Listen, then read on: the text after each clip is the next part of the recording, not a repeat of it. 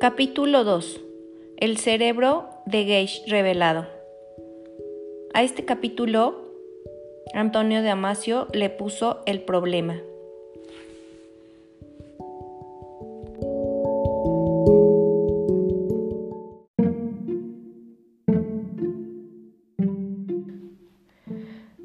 Nos cuenta Damasio que aproximadamente en la época en la que sucedió el caso de Phineas Gage, unos neurólogos de Francia, que era Broca y Wernicke, en Alemania, hicieron algunos estudios en pacientes neurológicos con lesiones cerebrales y pusieron alerta al mundo ya que decían que la causa de los trastornos del lenguaje en sus, en sus pacientes eran por afasia, que las lesiones, pensaban estos doctores, estaban revelando los fundamentos neurales de dos aspectos en diferentes procesamientos, en lenguaje en personas normales. Esto fue muy polémico para la fecha, ya que no había nada para respaldarlas, pero aún así eran médicos que eran escuchados. Aunque gradualmente empezaron a descubrir otras cosas y a darse cuenta que el cerebro funcionaba de otra manera, esto no impedía que se siguieran haciendo investigaciones en base al cerebro y a la mente. Les parecía muy difícil de aceptar que el cerebro tenía que ver con el alma humana, con el juicio. Ellos pensaban que era la cultura y la conducta social la que podría depender específicamente del cerebro. Esta propensión filosófica que se tenía aún en este tiempo en pensar que el cerebro era la base de la mente, era difícil aceptar otro tipo de ideas.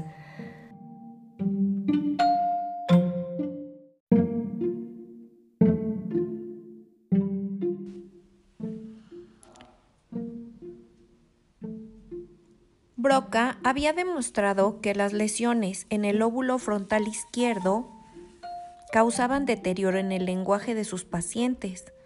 Esto fue a través de varias investigaciones. Comenta también que la entrada y la salida del hierro que surgió el daño en el cerebro de, de Gage podía ser en el lóbulo frontal izquierdo. Pero Gage no mostraba ningún problema en su lenguaje, mientras que los pacientes que él tenía sí tenían problema y no tenían defectos en su carácter, como lo había tenido Cage. Entonces ahí era donde le surgía la confusión en que por qué podían existir resultados tan diferentes.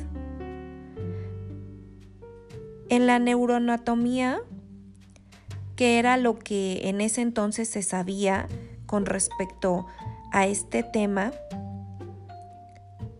se explicaban que las lesiones eran en el mismo lugar, pero los resultados que él obtenía con el paso del tiempo le demostraban lo contrario.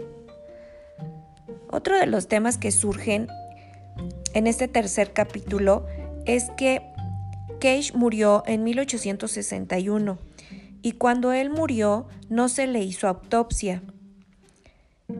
Los neurólogos y doctores de esa época pues no estaban tan al pendiente del caso, aunque sí sabían de él, pero eh, con el paso del tiempo y cuando se supo la noticia de que ya había muerto, pues se arrepintieron de no haber estado o de no haber hecho una autopsia, porque esto hubiera sido muy bueno para, tanto para la sociedad como para eh, el estudiar su cerebro para los neurólogos, para los médicos. O sea, hubiera sido un adelanto muy grande el hecho de poder haber estudiado el cerebro de Cage en su momento, porque les hubiera dado muchos resultados en cuanto a exactamente en qué parte del cerebro era donde había sido la herida, etcétera, muchas cosas.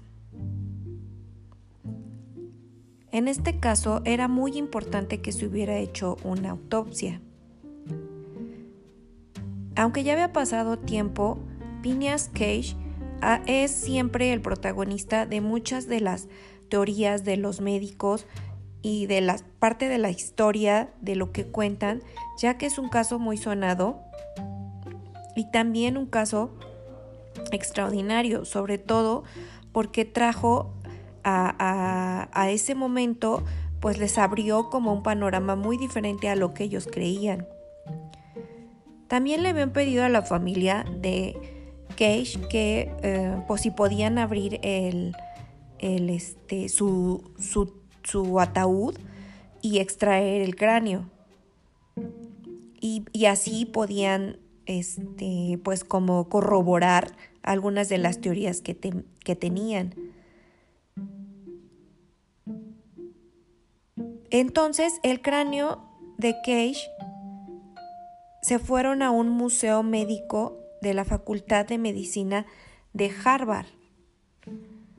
Ahí exhibían su su cráneo y el hierro, ya que esto era lo que ellos tenían para que se dieran cuenta de que este caso pues no era algo que se hubieran inventado o que sino que efectivamente había existido una persona con una herida de esa magnitud y también los resultados que había traído o cómo era que había modificado su pensar, su carácter y todas estas características que se fueron viendo en el transcurso de su vida. Y sobre todo las funciones del lóbulo frontal.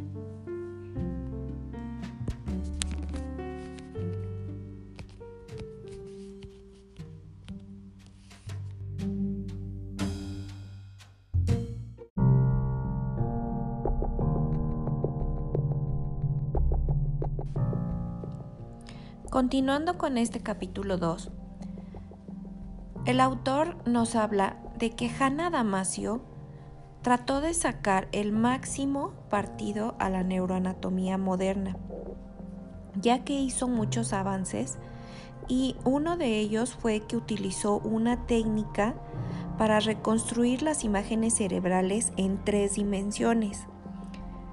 Esto era con seres humanos vivos se basa en la manipulación de un ordenador de datos a partir de rastreos de resonancias magnéticas en los seres humanos normales, vivos, y esta imagen que se reproduce del cerebro es la que se utiliza para ver las diferentes partes de él. También nos habla de una digresión sobre la anatomía de los sistemas nerviosos. Nos dice que puede ser muy útil saber que la anatomía del sistema nervioso humano es sumamente importante. En el capítulo anterior hablábamos también de esta parte entre la estructura y la función del cerebro. Y también se dijo que la importancia de la neuroanatomía y la anatomía del cerebro. Y en este capítulo se dice que es fundamental desde el nivel de cada neurona y todos los sistemas microscópicos que abarcan el cerebro. No hay forma de saber cuáles son los múltiples niveles que tiene el cerebro con solo ver su geografía. Pero con estos adelantos que hicieron de verlo en tres dimensiones, allí fue donde se consideró que el sistema nervioso en, en su totalidad ah, eh, se hacían una división central y una división periférica. Y esta parte de componente nervioso central también es muy importante, ya que aquí es en donde dieron cuenta de los hemisferios cerebrales y de sus funciones, tanto del hemisferio izquierdo como del derecho, y que están unidos por un cuerpo calloso, denso, de, hecho de un conjunto de fibras que se conectan bidireccionalmente y los hemisferios izquierdo y derecho dan funciones en sentido contrario.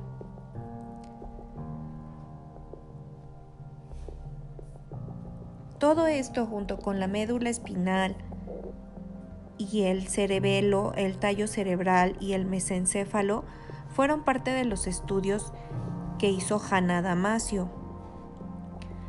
Nos habla también del sistema nervioso central, que se, se, se encuentra conectado a casi todos los rincones del cuerpo mediante nervios. Y nos dice que esto es a través del sistema nervioso periférico, en donde estos nervios transmiten impulsos del cerebro al cuerpo y del cuerpo al cerebro.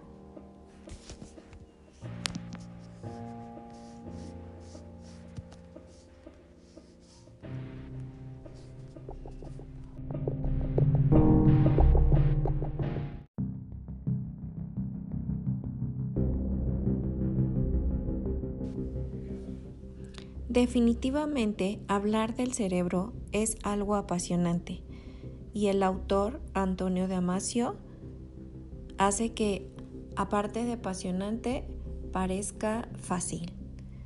Esto me parece algo muy bueno porque como autor hace que las personas que leen este libro se interesen cada vez más conforme van avanzando en la lectura. Nos habla también como les comentaba, del sistema nervioso central y de la diferencia entre sus sectores oscuros y pálidos. Los sectores oscuros se conocen como la materia gris, aunque el color real es pardo. Los sectores pálidos se conocen como materia blanca. Gran parte de la materia gris son conjuntos de cuerpos neuronales, mientras que la materia blanca son axones o fibras nerviosas que emanan de los cuerpos celulares de la materia gris. La materia gris se presenta en dos variedades. Una de ellas está en las neuronas y está hecha por capas que forman la corteza. La corteza cerebral cubre los hemisferios cerebrales y la corteza cerebral cerebelar, perdón, que recubre al cerebelo. En la segunda variedad de materia gris, las neuronas no están dispuestas en capas, sino que se organizan como si fueran unos cuencos y estos forman un núcleo. Son núcleos grandes que están hundidos en la profundidad de cada hemisferio o de la amígdala y estas están escondidas dentro de cada lóbulo temporal. Existen grandes conjuntos de núcleos menores como los que forman el tálamo, en pequeños individuales como la sustancia negra o el núcleo cerúleo localizados en el tallo cerebral. La estructura cerebral a la que a la neurociencia le ha dedicado más ciencia, más tiempo, perdón, es la corteza cerebral y se puede visualizar como un amplio manto del cerebro que recubre todas sus superficies, superficies incluidas las localizadas en la profundidad de las grietas, que éstas se llaman fisuras y surcos. El grosor de esto es uno más o menos de 3 milímetros entre sí. Toda la materia gris situada bajo la corteza, que son los núcleos, las eh, grandes y pequeñas, y la corteza cerebelar, se denomina subcortical. Y se hicieron muchas ilustraciones acerca del mapa cerebral en cuanto a la corteza y a las regiones por la que estaba dividido. una división del sistema nervioso central a la que de la que se habla como cortical y subcortical es el sistema límbico. El término es como un cajón de un sastre para diversas estructuras y muchos científicos se resisten a usarlo. También nos hablan de las neuronas y cómo es cómo son los esquemas y los componentes que tiene una neurona, como el cuerpo celular, el axón y las dendritas.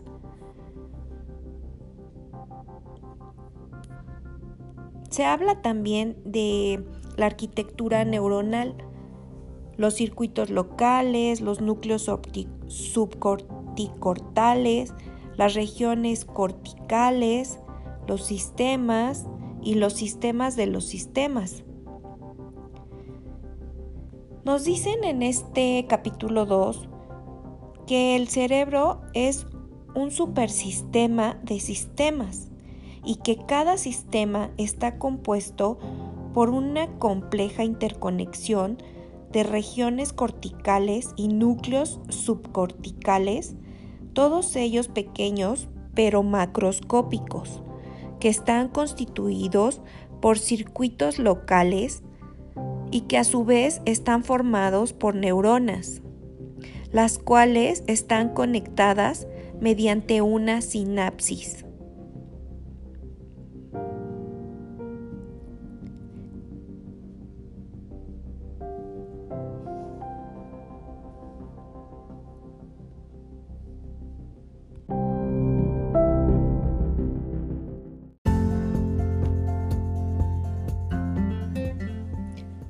Cerrar el capítulo 2 hablaremos de la solución, que es el nombre que le da Antonio Damasio a este segundo capítulo. Nos dice que Phineas Gage no estaba para ser explorado y que Hannah Damasio pensó en una aproximación indirecta a su cerebro y consiguió la colaboración de Albert Galadú Burda, un neurólogo de la Facultad de Medicina de Harvard, quien fue al Museo Médico y fotografió meticulosamente el cráneo de Gage desde distintos ángulos y midió las distancias entre las áreas dañadas y una serie de marcas óseas normalizadas. El análisis de estas fotografías, combinado con las descripciones de la herida, ayudó a reducir la gama de posibles trayectorias de la barra de hierro. Las fotografías también permitieron a Hanna Damasio y a un neurólogo colega suyo, Thomas Grabowski, a recrear el cráneo de Gage en coordenadas tridimensionales y derivar de ellas las coordenadas más probables del cerebro más adecuado para dicho cráneo.